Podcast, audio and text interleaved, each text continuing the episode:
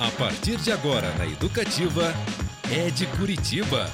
Música, informação e aquele bate-papo inteligente para o seu fim de tarde.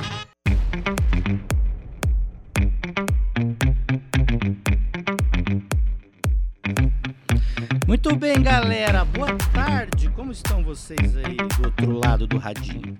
Começa agora o Ed Curitiba, um programa cujo nome já diz ao que veio, falar de pessoas, lugares, histórias e acontecimentos que movimentam a cultura, a arte e a música da capital dos paranaenses e, claro, também daqueles que a escolheram para viver e tem uma galera. Eu sou Beto Pacheco e o bate-papo ao vivo de hoje será com um músico, produtor cultural, arte educador e um dos nomes responsáveis por movimentar a arte de rua em Curitiba. Em 2021 ele lançou o seu segundo álbum chamado O Lado B do Hino, que inclusive já dá spoiler aí do nome do nosso convidado. O trabalho mistura o hip hop vivenciado nas calçadas da capital paranaense com ritmos regionais como samba, pisadinha, o funk e a MPB. Ele é criador da Batalha das Casinhas, um evento multicultural de arte de rua, e do. Opa, e do projeto Poesia Abstrata em parceria com Jaque Livre. Eu estou falando do Bernardo Beduíno. Boa tarde, Bernardo. Tudo, tudo bem? Boa tarde a todos e todas. É uma satisfação imensa estar aqui no programa com vocês. Salve, salve todo mundo que está voltando para casa, todos os trabalhadores. Tamo junto. É isso aí, que alegria, que maneiro. Pessoal, o seguinte, quer interagir aqui com a gente, mandar elogios, críticas, sugestões, pitacos, perguntas para o convidado também? É só entrar lá no nosso Instagram, o Rádio Paraná Educativa, né? Ou pelo WhatsApp, o 41984248445, 41984248445.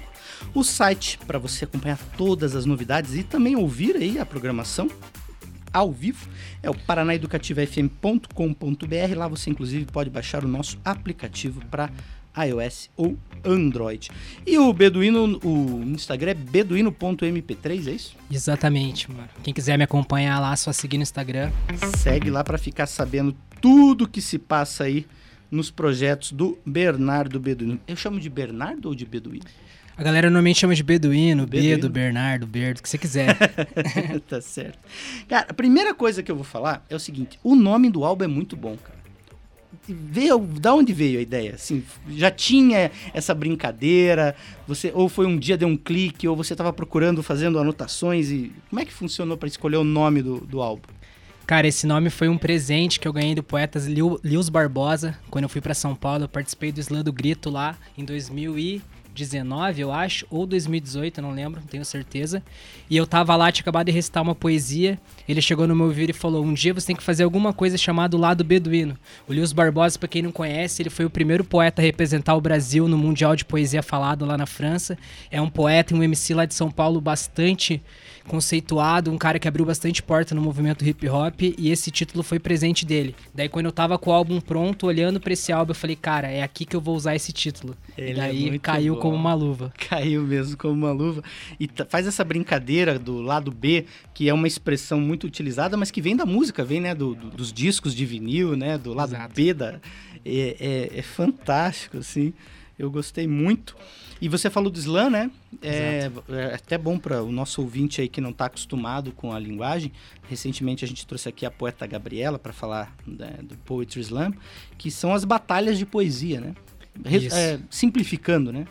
É, o Slam Poesia são batalhas de poesia que acontecem ao redor do mundo todo, né? Atualmente, hoje em dia, tem mais de 500 comunidades espalhadas e é um hum. movimento que começou nos Estados Unidos nos anos 80, com um cara chamado Mark Smith, que achava que os sarais de poesia da época eram muito chatos. Então, ele quis trazer uma questão de competição uhum. para dentro da apresentação, como forma de atrair a atenção das pessoas pro para os movimentos e também para chamar mais poetas a participarem. Então, o slam são batalhas de poesia falada, cujo objetivo é reunir as pessoas para compartilhar e ouvir poesia falada. É, quando a, a, Gabriela veio aqui pra gente, a gente falou bastante sobre, sobre esse tema. Uma das coisas que me, me chamaram a atenção é o fato de ter um circuito, né? Então você compete municipalmente, depois estadual e vai até o mundial. Eu achei tão interessante isso. E são mais de um mundial, né? Existem várias, como vários esportes têm algumas federações, o slam também é reunido em várias federações e o Brasil participa da Federação da França.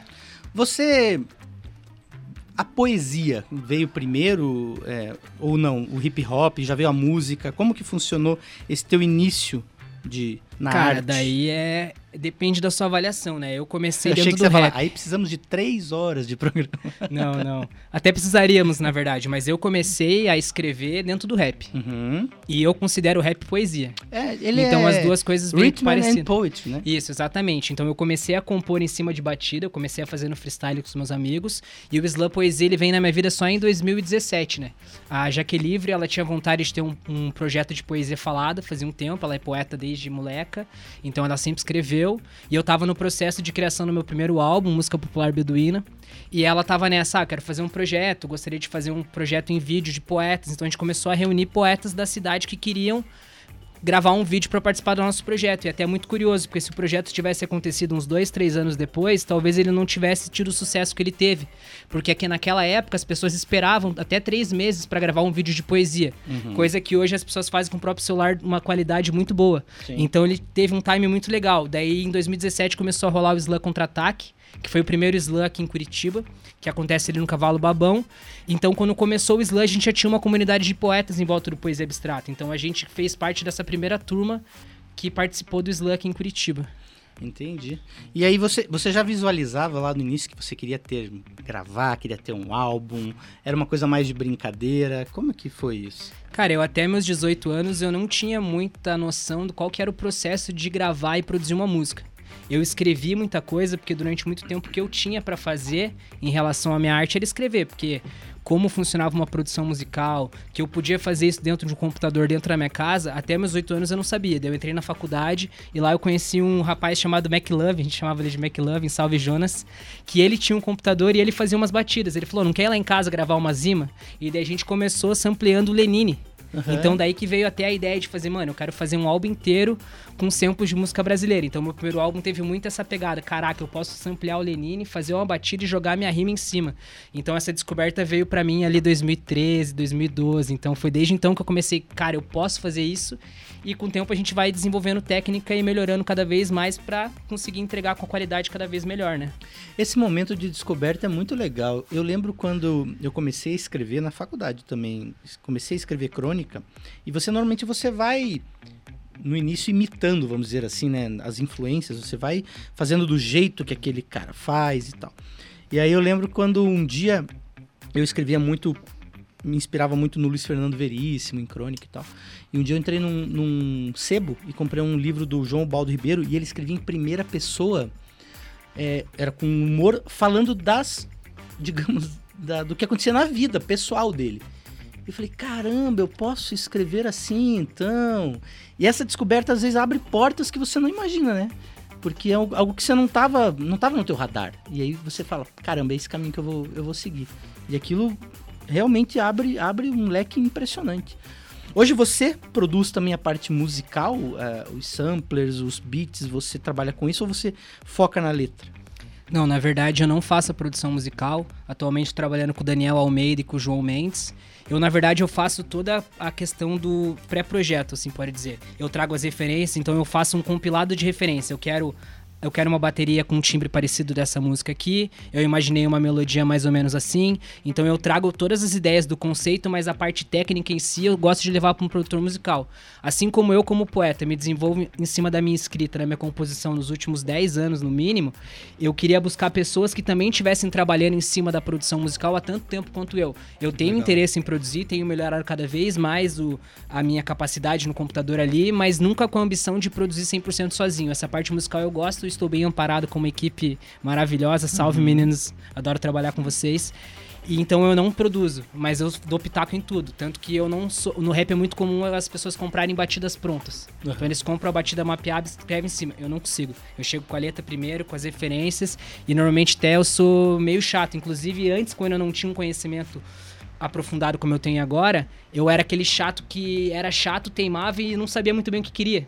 Eu sabia que não era aquilo, mas eu não sabia ainda como me comunicar ou como fazer. Então, o meu primeiro processo de produção musical vem mais no sentido de buscar os símbolos e os elementos necessários para eu poder trocar com qualidade com a minha equipe técnica, né? Ah, cara, isso é muito legal.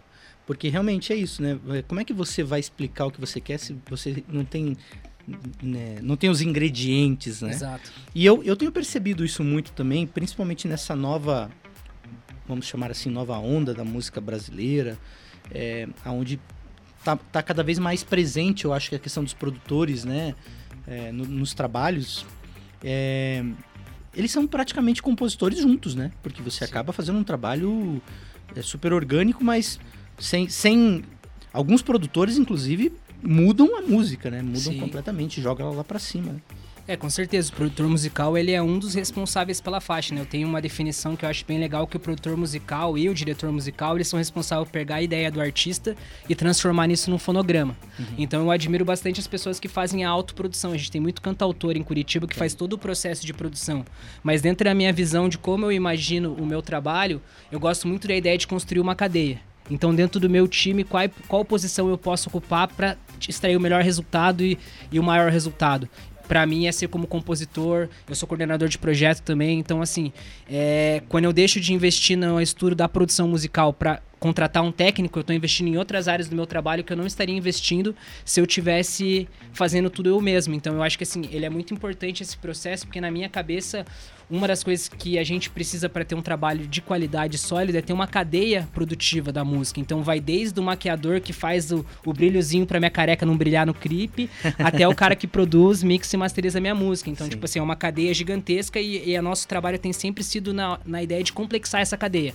Cada vez mais envolver profissionais, cada vez mais expandir o leque de pessoas que são impactadas, né? Eu gosto muito de uma frase do Jonga que ele fala: "O meu trabalho é o sustento de várias famílias". A gente tem essa ambição de que o nosso trabalho sustente algumas famílias dentro desse processo, tá? Ah, estou na torcida para que seja cada vez mais, Beduino.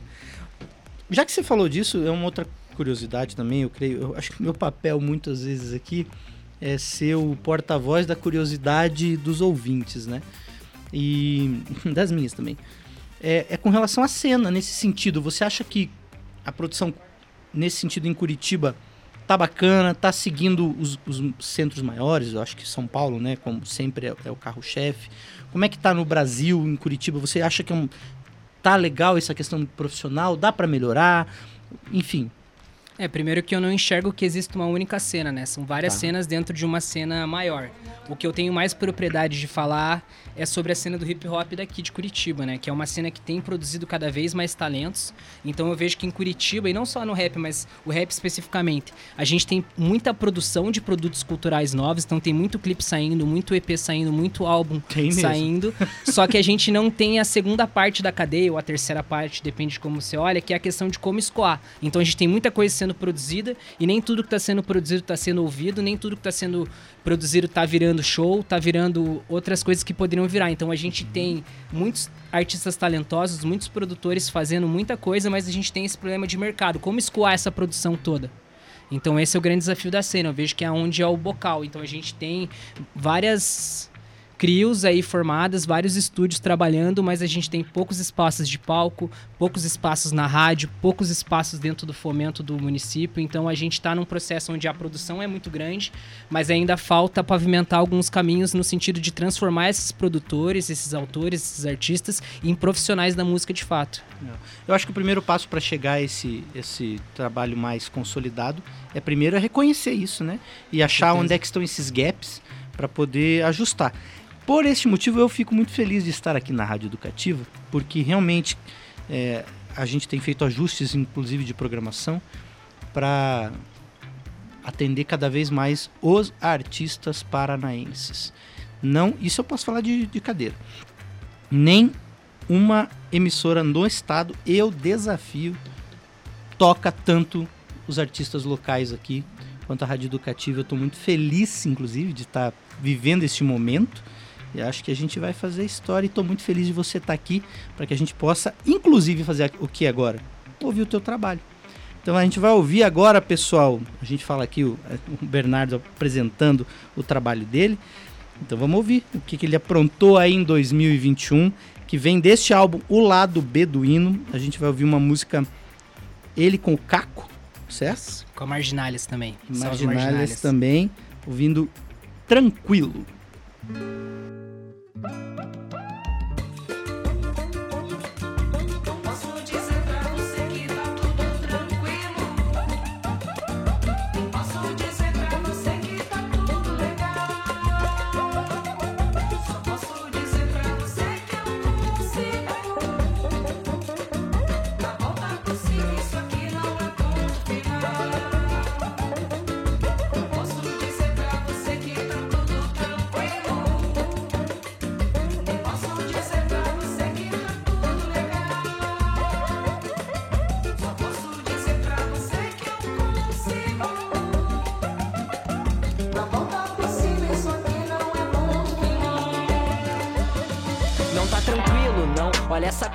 confusão. Asfalto pra todo lado, prédio em construção. Eu em desconstrução, sentindo peso chão, sentindo preso. Bom, aí é perspectiva. Problema digestivo ao digerir sua ração. Discernindo minha razão, divergir de opiniões. Multidões são divertidas. Lágrima escorrida de quem só achou saída. Flertando com batida.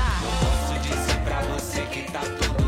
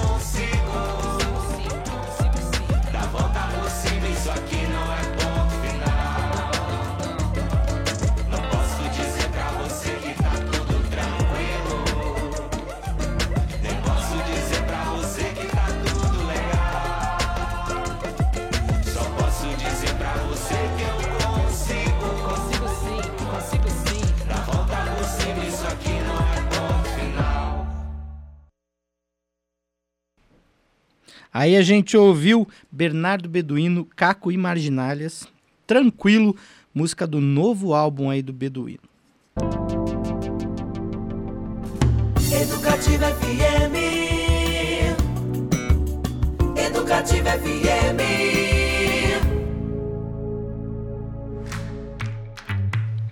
Muito bem, Bernardo Beduíno aqui com a gente, pessoal. Acabamos de ouvir música, acabamos de ouvir uma música dele aí do último álbum que ele lanç- lançou agora em 2021.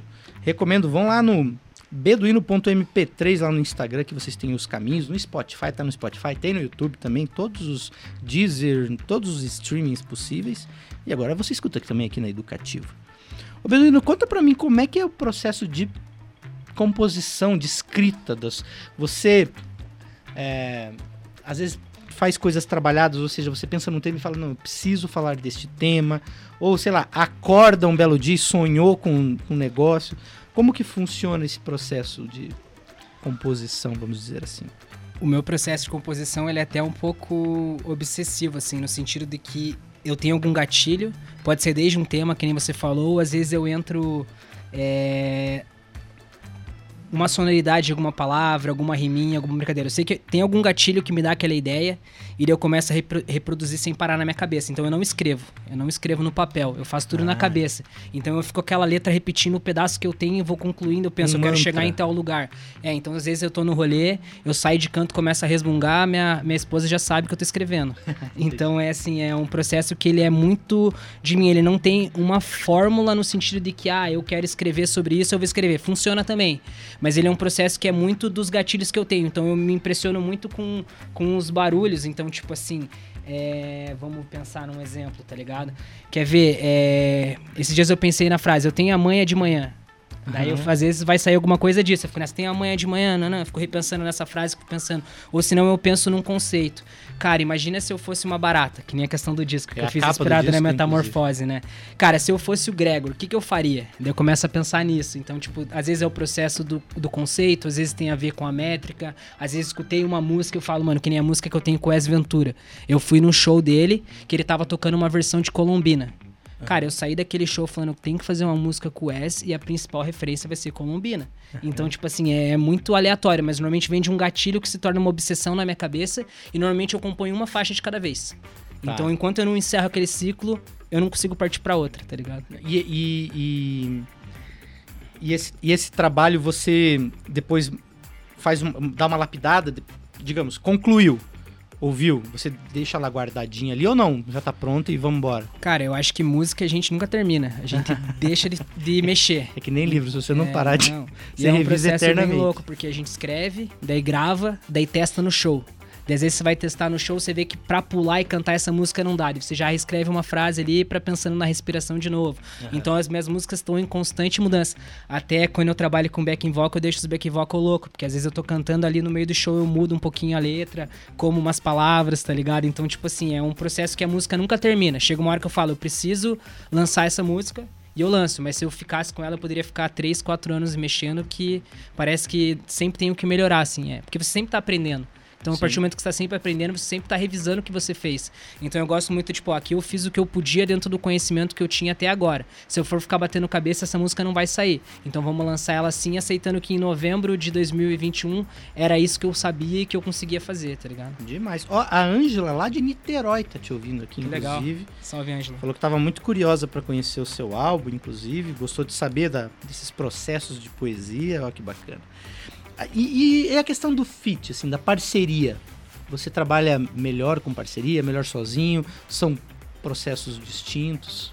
São processos distintos. Porque é algo que tem né? acontecido bastante, né? Sim. Eu acho que é até uma questão aquilo que a gente estava falando de, um- de ajudar um ao outro, né? Parece Claro. que um puxa daqui, puxa dali, cria uma motivação, né? É, por mim eu faria muito mais fit, né? Tem muitas pessoas, muitos artistas que eu gostaria de trabalhar. Mas o que eu tenho feito pra filtrar é entender que eu, como um artista profissional, o, a música ele é o produto que eu coloco na rua. E como qualquer produto, ele tem um custo e ele tem uma estratégia pra distribuir isso. Então eu tenho valorizado e tenho focado nos feats onde eu tenho. é, uma continuidade, uma, uma ideia de continuidade. Então, por exemplo, o feat com o Caco e o feat com o Pet no meu disco. A gente tá fazendo um projeto junto que é Circular Sul, onde a gente tem um formato de show que junta a música de nós três. Inclusive, agora, a partir de fevereiro, a gente vai começar a rodar um EP de nós três juntos. E o que, que a gente precisava? Precisava de mais repertório pro nosso show. Não necessariamente que as músicas fossem entrar no repertório, mas a partir do momento que a gente tem um show, quanto mais músicas a gente tiver pra escolher o repertório, melhor. Sim. Então, na hora de escolher os feats pro disco, eu falei, mano, o Pet e o Caco tem que entrar de primeira, porque a gente já tá fazendo um show junto. Então a gente precisa de repertório. A Jaque Live não tem como, a gente tá junto, a gente escreve, a gente faz as coisas junto, a gente mora junto, então é inevitável não ter um feat com a Jaque, né, no álbum. Aliás, por falar em fit com a Jaque, tem pergunta dela aqui. Que legal. Ó, ela falou assim, um salve. Pede pra ele falar sobre qual a relação, você até citou isso rapidamente, do álbum com o clássico livro Metamorfose, que tem vários conceitos, segundo ela, envolvidos aí. É, a ideia do lado beduíno, ele se inspira muito no livro A Metamorfose de Franz Kafka, que é um livro que é um clássico e tem mais de 100 anos de idade, e ele conta a história do Gregor Samsa, que ele acorda um dia e ele descobre que ele virou uma barata gigante. E daí todo o livro, ele é baseado em como o Gregor lida com essa nova realidade. Então o lado beduíno, ele é um álbum de continuação do meu primeiro álbum. Então em música popular beduína eu criei muito a ideia, tipo, mano, eu vou viver de música, eu sou artista, então era muito ideia do voo. Tanto Tá. que o álbum começa com Desça Já Daí e termina com Pegue o Pombo. Então a gente era essa ideia do pombo que saiu voando e agora ninguém segura. Daí quando eu vou pro lado beduíno, eu já começo com Queda Livre. Então eu quero mostrar que toda aquela idealização que aconteceu antes, ela não existe. Beleza, eu queria tanto ser artista, e agora que eu sou artista, eu tô no meio de um monte de contrato, burocracia, registro de música e pagar pessoal e toda uma série de coisas que na minha cabeça adolescente do que era viver de música não faziam parte desse universo. Sim. Então eu me vejo como Gregor, agora eu sou um profissional da cultura. Eu estou movimentando pessoas. Eu estou levantando um discurso onde eu bato no peito sobre ele. Então, como é lidar com essa realidade? Eu percebi que eu tenho uma lógica muito kafkiana na hora de lidar com as minhas coisas. Os meus personagens são kafkianos. Que é no sentido de que, tipo assim, é quase como um personagem que busca na repetição do dia a dia uma quase um martírio para tentar resolver os problemas. Então, aquela escrita compulsiva, a questão de querer todos os detalhes do jeito que é. Então, tipo assim, eu me vi nesse lugar como artista. E agora? O que, que eu faço? Demais, olha só. Quem diria, hein, pessoal? Uma literatura centenária, que é a base de muito da literatura, pelo, pelo menos na literatura ocidental, né? E que aí tá pautando o Bernardo Beduino no seu caminho. Inclusive, eu, é, uma outra pergunta aqui da Bruna. A Bruna perguntou o seguinte, sobre a questão do mix, esse lance do rap, hip hop. No Brasil, acho que é muito característico, eu confesso que é, não sei em outros países, mas desse, dessa junção com outros estilos, né? Com o samba, com o forró, com o, enfim. Isso, isso é, é, é natural para você? Você sempre quis fazer? Ou você percebeu que poderia ser uma possibilidade de, às vezes, atrair novos públicos para a tua arte? Como que funciona isso? É, na minha cabeça, na verdade, como eu, quando eu começo a me profissionalizar, eu já tô com essa ideia de misturar com ritmos brasileiros, né? Porque a minha ideia qual que é? Eu gosto muito do movimento tropical, especialmente do Tom Zé. E Ah. foi um movimento que teve essa proposta, né? Porque a gente tem a Fantástico. música brasileira, na época da Carmen Miranda, até na nossa construção de identidade, com uma coisa colorida, Uhum. muitas frutas, carnaval. E daí o movimento tropical, ele mantém essa estética, mas ele fala, vamos trazer a guitarra elétrica, vamos trazer o rock and roll e vamos incorporar o que vem. Então eu brinco assim, a minha inspiração é, eu quero defender uma estética nacional, porque eu sou um artista nacional brasileiro, só que eu não vou me negar a incorporar o que me brilha os olhos que vem de fora. Então o hip hop, ele também tem essa característica de reciclar, né? O hip hop, ele vem da, de reciclar o disco, de reciclar tá ligado? O funk americano. Então, tipo assim, já a partir do momento que eu vou usar uma cultura que tem como estética a reciclagem de outros sons, e eu tô dentro de um país brasileiro, mano, nada mais justo do que eu misturar com o ritmo daqui. Então, a minha influência vem muito a questão do movimento Mangue Beat. Então, o Chico Sainz, pra mim, o Manifesto Caranguejo Elétrico, pra mim, é um bagulho sinistro. A questão de trazer a cultura de Pernambuco e misturar com rock and roll, que era o que tava em alta na época. Então, eu vim muito desse movimento antropofágico que começa lá em Sim. Oswaldo de Andrade, perpassa o movimento hip hop e chega no que eu tô tentando trazer hoje aqui pra vocês. Aliás, estamos completando 100 anos aí da Semana de Arte Moderna de 22. É um ano que acho que promete um borogodó aí. E quem deve ter ficado feliz também de ouvir esse seu comentário em relação ao Mangue Beach é o André Mantra, nosso programador, que é pernambucano, inclusive. Tá lá na redação Salve. agora nos acompanhando, possivelmente. Bom, pessoal, papo tá demais aqui. Deixa eu ver como é que tá o nosso tempo aqui para ver se a gente puxa mais uma música. Vamos puxar mais uma. Você falou do seu primeiro álbum. Falei, caramba, né? A gente vai ouvir música de álbum novo, mas vamos ouvir também. legal. Já que você disse que a sua carreira ela tem uma linha, né, que vai seguindo. É quase um, um artista conceito. É, além É, do eu quero deixar uma conceito. Demais. Minha ambição é deixar uma obra. Então eu separei lá do álbum Música Popular Beduína a canção Clareou. Legal. Bernardo Beduíno, pessoal, vamos ouvir um pouquinho.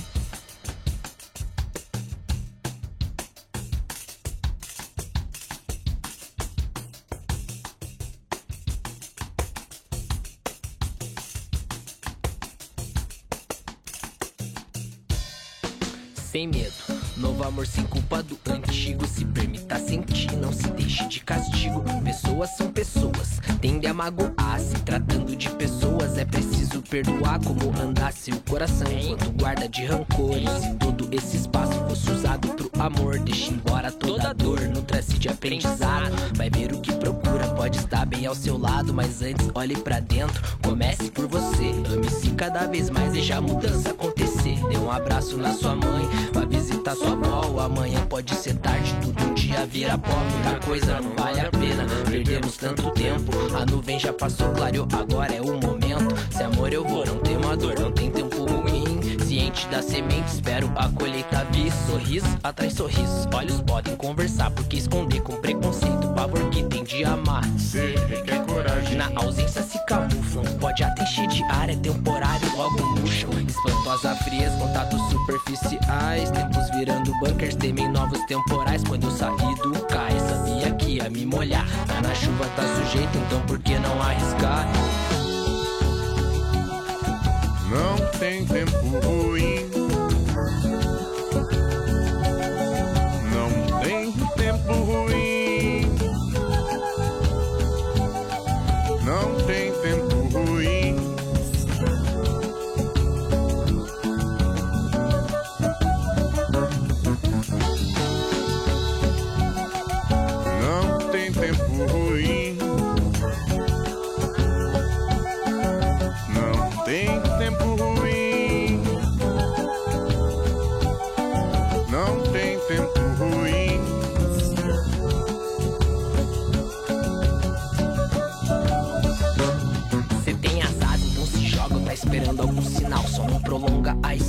Espera, pode ser apito final. Que venham novos motivos, novos ares, novo alguém. Que sua felicidade não dependa de ninguém. Moça, você tem tudo aí dentro de você. Meu mano, você tem tudo aí dentro de você. Beduíno acredita tudo dentro de você. Lágrima que cai, ninguém a fez por merecer. Te deixaram cicatrizes em forma de segurança. Bombas de certeza desde que era criança. Atacaram tua autoestima, te impondo um padrão. Por isso o amor próprio é a maior revolução. Pra que sentir vergonha se você nasceu assim? Esquece dos defeitos, se alinha do seu jeito. Não quero pra você o que eu não quero pra mim. Ninguém é perfeito, sou lindo do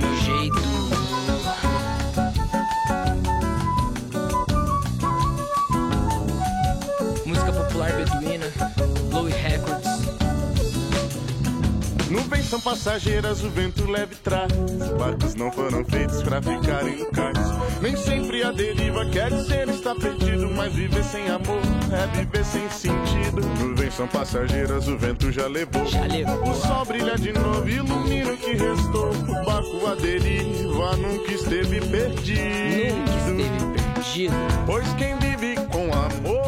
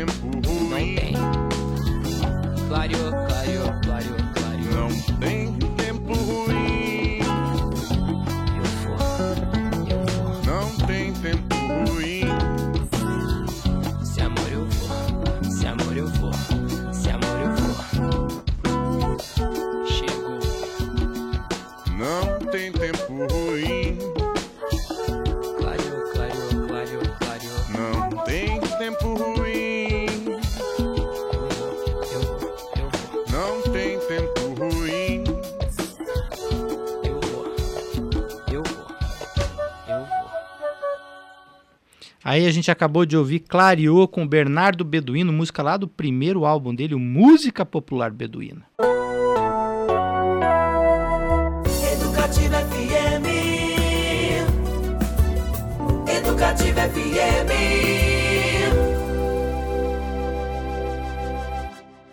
É de Curitiba.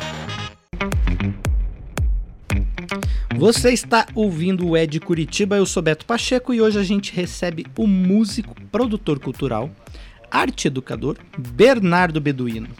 Ô, lembrando, meus queridíssimos ouvintes, WhatsApp nosso 41984248445, 41984248445. Você pode mandar por lá recadinhos, mensagens, alôs, perguntas, receita de bolo, sugestão, crítica, enfim, tudo.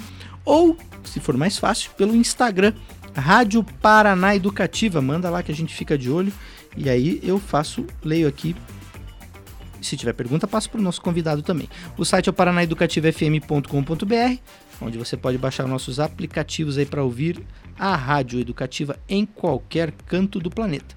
E se quiser seguir aí o nosso convidado, saber dos próximos desafios dele, é beduíno.mp3 no Instagram e segue ele também lá no Spotify, YouTube, em todos os canais possíveis, Deezer, enfim. Beduíno, por que Beduíno? Cara, é uma história interessante, mano. Na real, que meu apelido era Bedo, mano. Tipo, o Bedo vem antes do Beduíno. Ah, é? E daí minha mãe me chamava de turista, turista, porque eu não parava em casa. E minha música de trabalho, a primeira música era Sair Só, que falava muito disso, de não parar em casa. Uhum. E daí um amigo meu, o Arthur Miller, ele viu um documentário sobre os beduínos. Sim. E daí tudo que eu postava no Facebook, ele ia lá e jogava o link do Wikipedia dos beduínos. Daí eu fiquei, cara, o que, que é esse negócio? Vou ver. Daí eu fui ver, mano, eu me identifiquei de um jeito, assim, ó, tipo... Porque os beduínos, eles são ali da região da Mesopotâmia, onde foi criada a escrita. Sim. Eles são um povo nômade ali do deserto que tinha tudo a ver a questão quando eu comecei a deixar a barba crescer, em questão de fisionomia. Então, tipo assim, foi um presente também que foi dado por esse meu amigo Arthur Miller, que eu incorporei na minha identidade a partir de 2013. Ah, que barato. Você também é produtor cultural, né? E arte educador. Aonde que você se, se infiltra aí na, na questão da arte educação? Eu ministro oficina de poesia falada e de rap. Eu comecei a convite da professora Adri Martins, eu tive a oportunidade de participar de uma semana acadêmica de licenciatura em Geografia em 2016. Inclusive em 2018 eu acabei virando calor de Geografia, Olha. muito por causa disso. E a professora me chamou porque dentro da ementa do nono ano, existe dentro da, da parte de produção de texto a trabalhar o texto que é o rap como linguagem ou slam. Então eu fazia isso e a professora falou: "Você não quer ir lá na minha escola fazer uma oficina com a criançada?" E eu nunca tinha parado para refletir sobre como eu fazia minha rima para ensinar alguém. E depois que eu comecei a refletir sobre isso, virou um processo sem volta. Então eu, eu e a professora Ada fizemos uma parceria aí que durou cinco anos. Agora ela se aposentou. É, depois disso eu acabei acessando outros espaços junto com o Sesc, junto com a Jaque a gente tinha o Poesia Abstrata daí que a gente fazia os vídeos, então a gente já começou a ofer- oferecer essas oficinas através do Poesia Abstrata também. E hoje em dia, um dos nossos sonhos, uma das nossas ambições é a gente ter uma instituição que forneça isso para as escolas. Então a gente está num processo para esse ano para estruturar um projeto, que nem sei se devia estar falando ou não, mas a gente quer fazer uma cópia interescolar de Slam Poesia. Então a nossa ideia é pegar algumas escolas e fazer um circuito que dure um ano inteiro, onde a gente faça oficinas formativas, mas também faça um circuito de competição dentro da escola. Porque quando eu fui para São Paulo competir no Slam lá, Cara, é, o nível dos poetas é absurdo. Porque, mano, o poeta, ele sai do ensino médio tendo participado de um circuito durante o ensino médio inteiro. Então, quer ver? Desde a questão da performance tá muito apurada, a questão da identidade tá muito apurada, e a coisa que mais me fascinou, os poetas recém saídos do ensino médio, eles tinham livros que são coletâneas dos anos que eles participaram na escola, que o cara ia no slam, se apresentava e depois saía vendendo na galera. Então esse artista saía da escola profissionalizado com publicação, saía profissionalizado no sentido de técnica e saía com um produto aonde podia. Então eu vi um poeta que era de quebradinha longe pra caramba, sabendo que ele ia poder colar no slam e voltar de Uber porque ele ia vender o livro dele lá, tá ligado? Isso permitiu um acesso para esses alunos muito grande. Então a arte educação vem no sentido assim, a gente faz uma arte conceitual, a gente quer que as pessoas entendam o que a gente está fazendo, só que a gente entende também que a gente está num processo onde as pessoas elas não têm um acesso garantido e democrático a entender cultura, a absorver cultura, porque a gente tem uma formação muito voltada para o trabalho, uma formação técnica. Então a gente, através da arte e educação, a gente tenta trazer esse outro tipo de formação, uma formação que envolva o pensamento crítico, uma informação até muito assim, eu brinco que a gente atua numa frente que a gente está criando público para o nosso trabalho daqui a alguns anos, porque essa galera vai crescer olhando para poesia diferente, vai crescer olhando para música diferente. Então a nossa ambição é, através da poesia falada, trazer ferramentas para que esse jovem possa olhar para a realidade onde ele está inserido e ele possa ser um agente de transformação. E eu acredito muito que a poesia e o rap eles têm esse papel, porque é uma cultura que faz a gente pensar sobre si mesmo e sobre o todo que a gente está inserido. Então, tipo assim, meu trabalho de arte e educação, eu vejo que ele é essencial junto com a minha arte, ele caminha lado a lado. Eu não me imagino sem, sendo artista sem ser arte educador e vice-versa, porque eu também quero me expressar assim como eu ensino meus alunos a se expressarem. Que excelente, realmente. Eu vi uma frase ontem, inclusive, que falava sobre ah, que onde não há cultura, eh, a violência vira espetáculo. Né? Exato. E não existe como fomentar cultura sem educar para a cultura. Porque para que você, para que as pessoas possam é, assimilar algumas informações, ou ter até a, a análise crítica, né? Conforme, dependendo do, do, processo cultural que ela tem interesse, não tem como se você não tem ali é, os parâmetros básicos para depois ir para um processo mediano, para daí se aprofundando, né? E quem melhor para educar, senão aqueles que já entendem os processos, né? Por isso que é muito legal lá no começo quando você disse que apesar de você não ser o produtor musical, você vai lá mexer para entender, né? Para conseguir dialogar com quem faz. E eu acho que isso é um, um, um caminho inevitável, né? Absolutamente inevitável. E a Batalha das Casinhas? Cara, a Batalha das Casinhas foi um movimento que começou muito espontâneo e hoje eu faço uma análise de que se ele não tivesse acontecido, talvez eu não tivesse me profissionalizado. Porque eu comecei a estudar na UFPR e daí ali em 2016 eu sentia muita falta de colar no movimento de batalha, porque eu comecei nas batalhas, então, mano, eu não tinha tempo, eu estudava um curso que era integral e eu me via, tipo, sem oportunidade de acessar os espaços culturais que eu gostava. Então eu comecei a fazer com os meus amigos uma batalha lá uma vez por mês, sexta-feira, dentro do campus da Federal, ali no Jardim das Américas, sem pretensão nenhuma.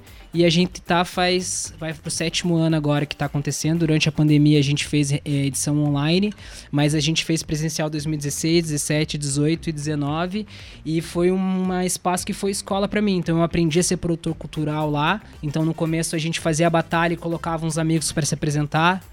Isso foi evoluindo pra gente ter um sistema de som. Depois a gente já começou a contratar pessoas para se apresentar. E daí a gente viu que a Batalha das Casinhas era um projeto que ele tinha um potencial não só de ocupar a universidade, porque é muito louco. A Universidade Federal, ali no Jardim das Américas, ele é um muro gigantesco, é uma quadra gigantesca, onde quem desce no Inter 2 e tem que ir para casa no bairro tem que dar a volta em todo aquele muro. E muitas vezes essas pessoas não são convidadas a estar lá dentro. Então, num primeiro momento, a Batalha das Casinhas ela aglutinou várias pessoas do hip hop que estavam na universidade e que precisavam encontrar outras pessoas do hip hop na universidade. E num segundo momento, ele trouxe a galera do bairro para dentro da universidade. Então a gente conseguiu transformar aquele pedaço de estacionamento quase como se fosse uma praça.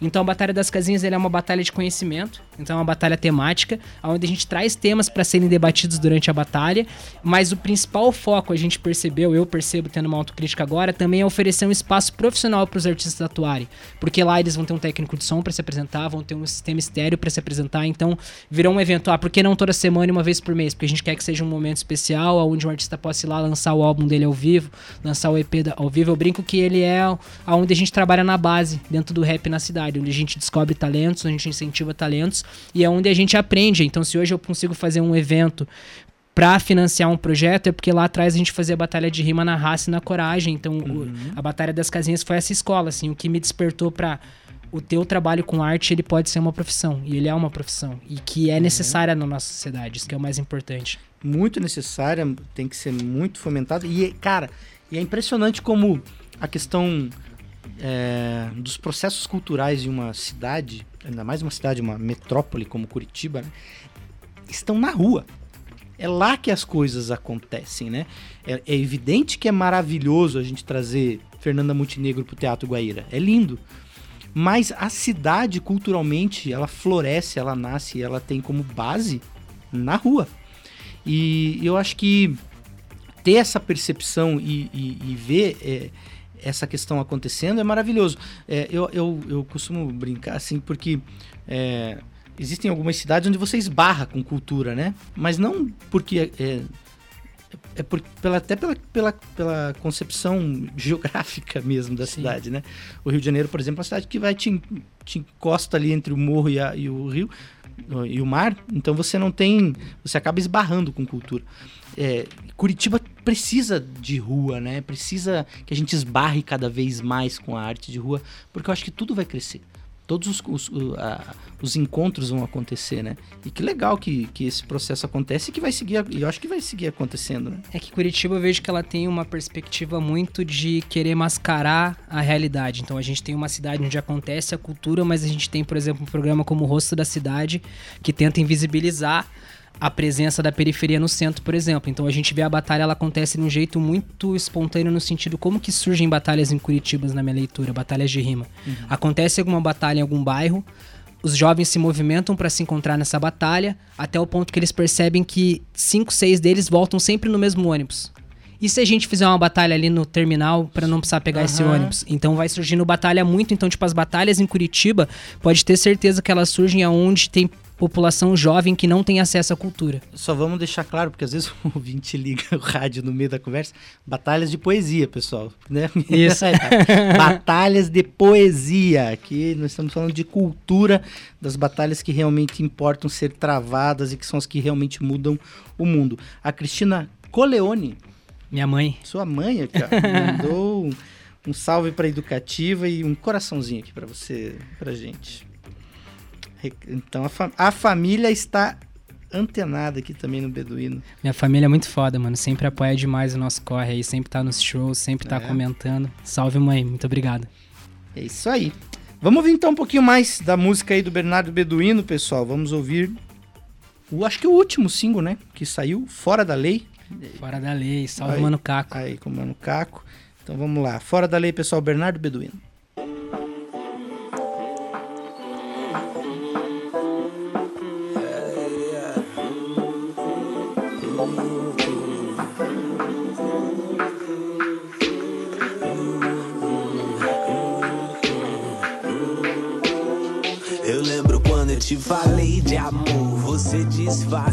Fez que não ouviu, fez que não ligou, mas vi que sorriu. Depois me contou que também sentiu, mas pensou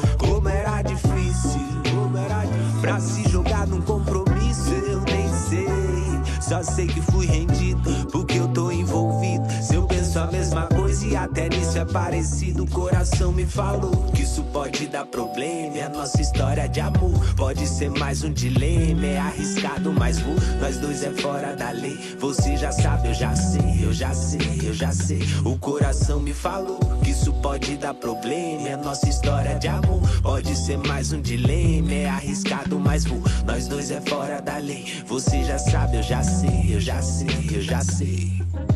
Gosto, gosto do teu mel, como como fosse meu. Abelha, anseio o céu, como anseio seu, seu. Quente como Pantanal, finge que hoje tá normal. Amanhã nós salva o mundo, deixe pra caixa postal. Tateio, tatu, toque, tensão e tesão. Tentadora, tentação, jogador em posição. De outras vidas, déjà vu, sem saída, eu e tu. Por você eu faço tudo, o mundo e uma canção.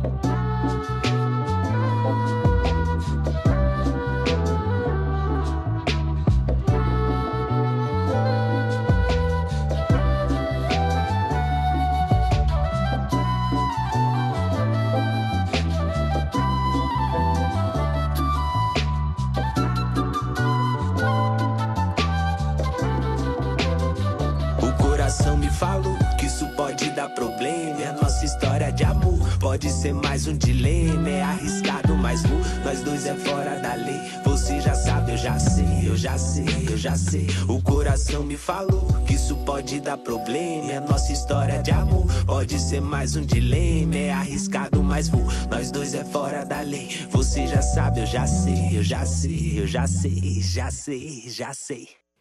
Aí a gente ouviu Fora da Lei, Bernardo Beduíno e Mano Caco. Essa foi a saideira dele aí de 2021, né, Bernardo? Última música do ano, Salve La Vista Baby, que produziu aí, salve Renan Rensch. Educativa FM. Educativa FM.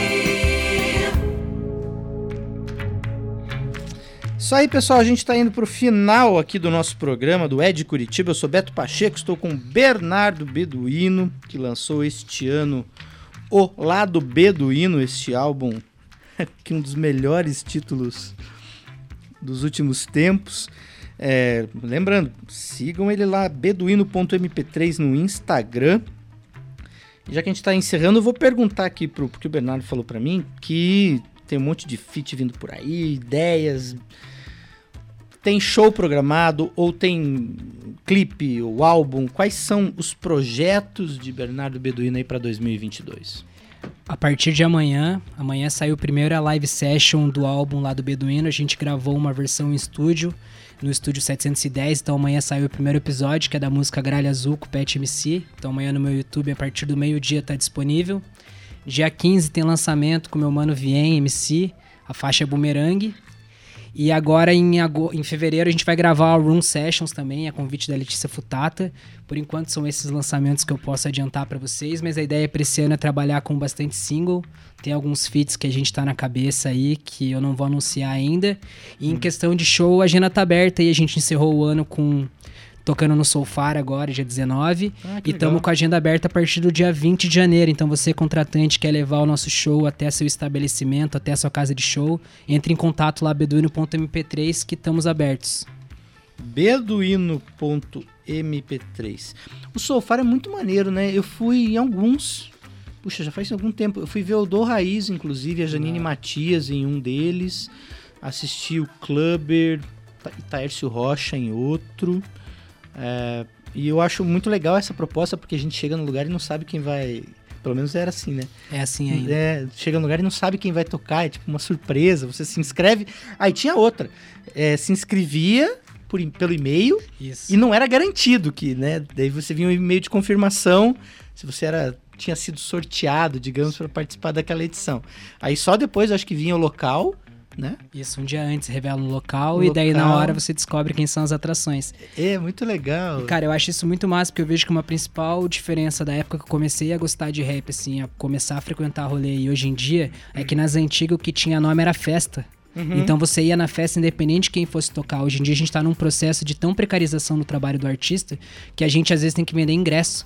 Então se o nosso nome não leva a pessoa, a gente não faz show. Então é muito desgastante pra gente ter que vender o ingresso. Sendo que na verdade a gente tinha que ter casas de shows aqui em Curitiba voltadas pro hip hop, que as pessoas fossem naturalmente. Não importa o que vai tocar, sexta-feira eu tô lá. E um movimento tá acontecendo bem legal, a Doroboro Hip Hop, uma festa que tá reunindo bastante tribos aqui de Curitiba. E eu acho que assim, galera, valorizem os artistas locais, colhem nas festas locais, porque é iniciativas assim que fazem parecer. Não precisamos fazer uma seleção por e-mail secreto pra gente ter uma festa na mesma qualidade que o Soulfar. Porque o Soulfar, ele você vai numa certeza que você vai ouvir música boa. E tem vários lugares aqui em Curitiba que se você for vai ter música boa. É só você confiar e acreditar. Quais são, tem os locais Cara, onde o hip hop Cara, Cara, agora a gente tá bem carente de espaços, assim, depois da pandemia, Pandemia, tá né? ligado? Tipo, tá bem difícil. A gente nunca teve um espaço só nosso. O El Mago foi um lugar bastante clássico, assim, ali no mas. centro? É, o Atacama Bar também foi bastante importante, mas eu vejo que dos anos pra cá, o 351 é um lugar interessante também que tem rolado, que não é mais 351, é o Tange. O Basement Cultural rolou algumas coisas.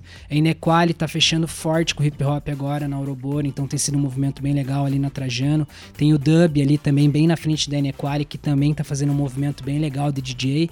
Mas é isso, a gente ainda tem festas que são perenes, elas duram um período e não se mantêm.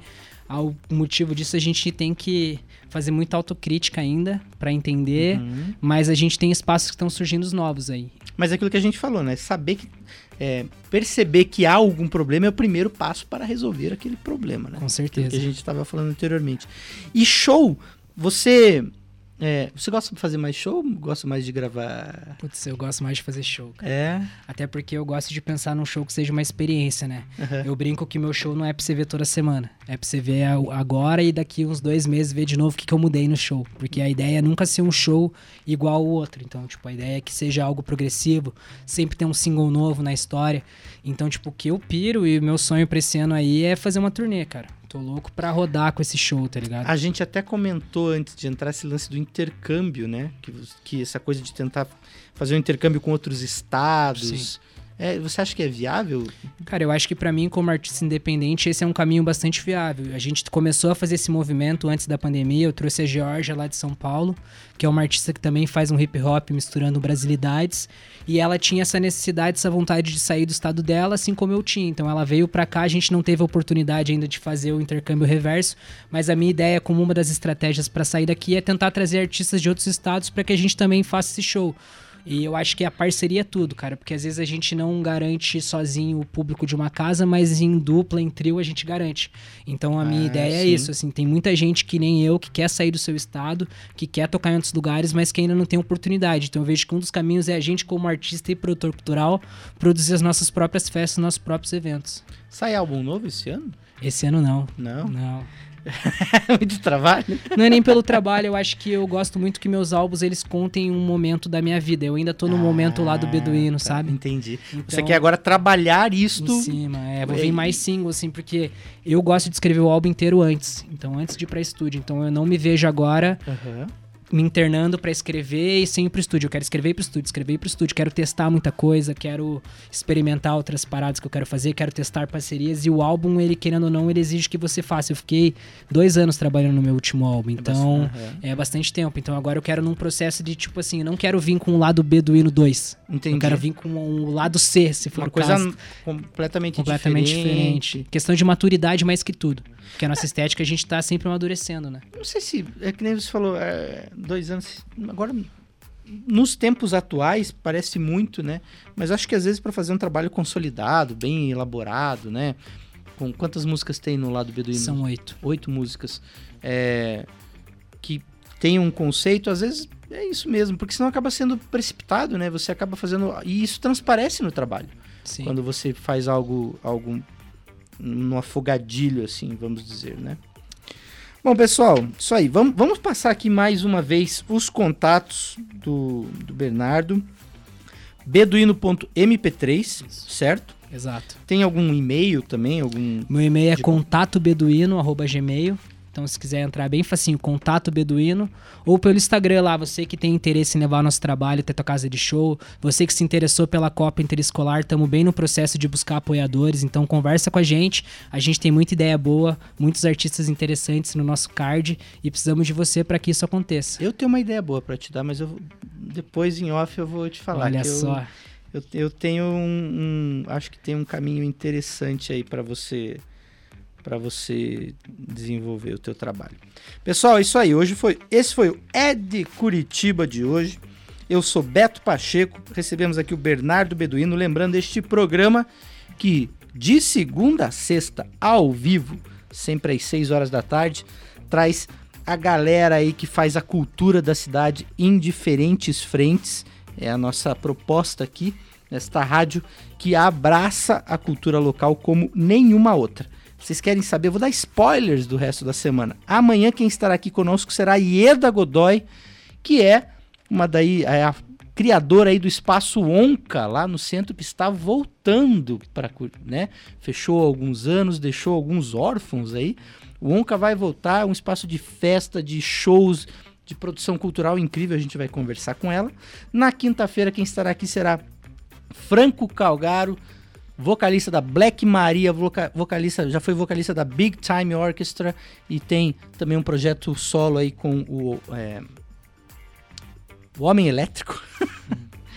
e na sexta-feira, Cida Airan, que recentemente também lançou álbum novo, vai estar aqui batendo um papo com a gente, a semana promete, tá bom? Valeu, Bernardo Beduíno. Eu que agradeço o convite, muito obrigado a todo mundo que está ouvindo. Ouçam música local, consumam cultura local. Um grande abraço e um ótimo começo de ano e de luta para todos nós. É isso aí, tá dado o recado e até amanhã, pessoal. Tchau.